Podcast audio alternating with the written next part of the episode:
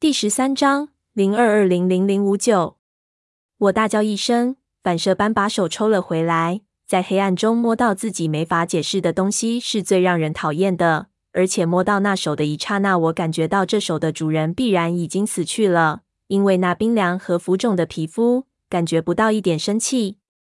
我突然想起自己身上还有一些火折子，忙打一支。借着火光，我看到那地方躺着一具尸体，他的肚子上有一个很大的创口，创口上围着很多尸别，这些尸别每只都有我的手掌大，颜色是青色的。不时还有一些小点的尸别从他的嘴巴和眼洞里爬出来，我感到一阵恶心。这个人看样子已经死了有一个星期左右了，应该又是上一个盗墓队伍的牺牲品。难道他也是因为发现了那个机关，所以才死在这里的？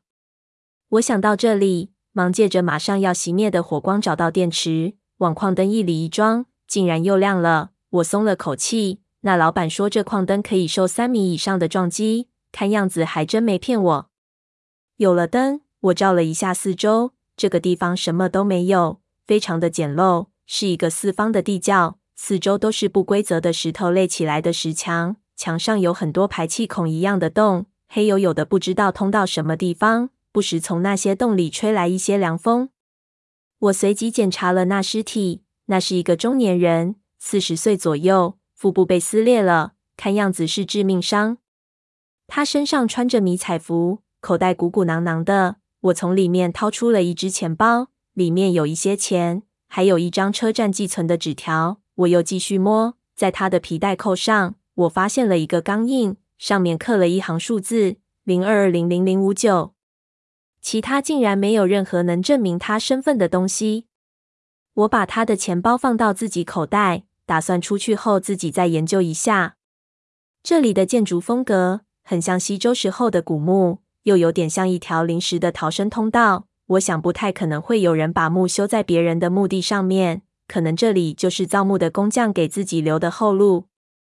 古时候，特别是战国的时候，你要是参加了修贵族墓穴的工程，那就等于死，不是被毒杀，就是和尸体活埋在一起。但是劳动人民的智慧是不容忽视的，大多数工匠都会给自己做一个秘密的通道。好让自己逃出升天。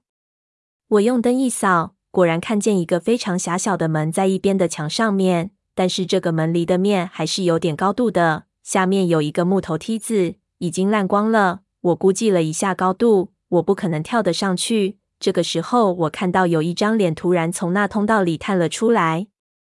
我一看，不由大喜，叫道：“潘子，是我！”那潘子吓了一跳，也看到了我。可是他不但没有露出喜悦的神情，反而好像看到了什么恐怖的东西一样，几乎从那通道里掉下来。我正奇怪呢，潘子突然掏出枪，枪口直对着我。我一看不好，怎么？难道潘子把我当成粽子了？这下子冤死了！我大叫：“是我，潘子！你他妈的干什么？”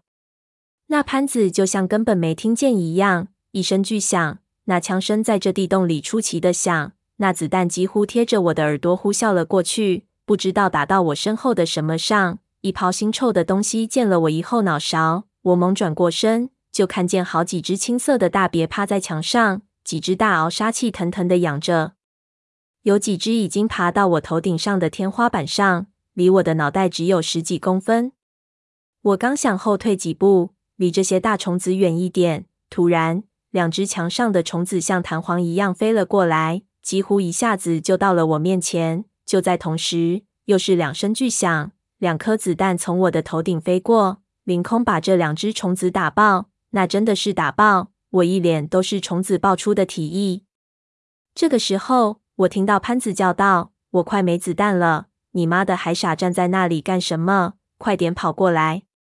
有了潘子这个靠山，我心里踏实多了。转头就跑，潘子又放了一枪，估计又打爆了一只。我这个时候已经到了墙根了。潘子把手伸下来，我一跳正抓住他的手，还好这石壁非常粗糙，我的脚有地方着力。潘子只一拉我就上去了，还没站稳，潘子那把短枪从我裤裆下面伸出去，又是一枪，那弹壳直接跳出来打到我的裆部，我惨叫一声，几乎晕过去，大骂道：“你爷爷的，想阉了我啊！”潘子骂道：“妈的，鸡巴和命当然是命重要啦！”我突然发现矿灯不在我手上了，我回头一看，发现掉在下面。那光源的四周爬满了大大小小的尸别，青幽幽的一大片，不知道是从哪里爬出来的。我问潘子：“你还有多少子弹？”他摸了摸口袋，就掏出一颗来，不由苦笑：“还有一颗光荣弹。”话音未落，一只尸别已经跳上石道，对着我们发出吱吱的声音。潘子到底是当过兵的人，这应变的本领是不在话下，直接变枪未锤，拿着枪管。把那木头枪托当锤头，一下就把那虫子敲扁，踢了下去。但是这根本不是长久之计，更多的虫子爬了上来。我们连踢带敲，还是有几只爬到我们身上。那带倒钩的爪子一下就带去一块皮肉。我对潘子说：“我们跑吧，这么多根本没办法挡。”潘子问：“跑哪里去？”我一指后面，说：“这后面肯定是个出口呢。你看这个坑道。”绝对是古时候的修木工匠逃命用的，只要沿着这个跑，肯定就能出去。潘子大骂：“屁！我说你们这些书呆子，就是以为书上说的都对。我告诉你，这道我都走遍了，根本是个迷宫。我好不容易走到这个地方，算有点起色。要是再往后退，不知道要转悠到什么时候。”我一惊，心说：难道我猜错了？但是现在这个情况，也没办法再去细想。眼看虫子越来越多，我大叫道：“那总比在这里喂虫子强。”这个时候，突然又是咕噜一声，又从上面的暗门掉下一个人来，正压到那些虫子身上。这突如其来的撞击，吓得那些虫子退了开去。那人骂骂咧咧的站起来：“我的屁股耶！妈的，这是什么门？怎么还往下开的？”他拿手电一照四周，大叫：“靠！什么玩意？”怎么这么多虫子？我们一看，真是冤家路窄。这不是刚才在瞩目吓唬我们的那个摸金贼？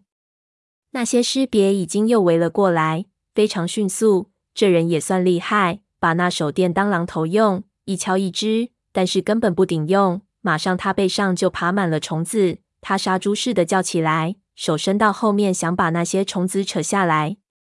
这个时候。潘子突然一把掏出了他怀里的全部火折子，全点上，然后一个纵身就跳了下去。我连拦的时间都没有，他就地一个打滚，就翻到了那小子的边上。那尸别怕火，一只只全跳了开去。可是火折子根本不是长久的点火工具，而且刚才一连串动作，那火就非常小了。潘子大叫：“你这里还有没有？”我一摸我怀里，竟然还有几个剩下的。把心一横，心想：妈的，豁出去了，也学潘子那样一个纵身跳了下去。可惜身手不济，直接一个狗吃屎，手里的火折子就脱手了，一下子就掉到尸别堆里去了。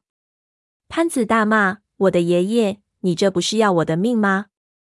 我忙爬起来，跑到他们边上。那些尸别忌讳着火，一时间也不敢扑上来。但是随着那火光越来越暗，他们的包围圈也越来越小起来，我不由咽了口唾沫，心里想：看来要歇菜了。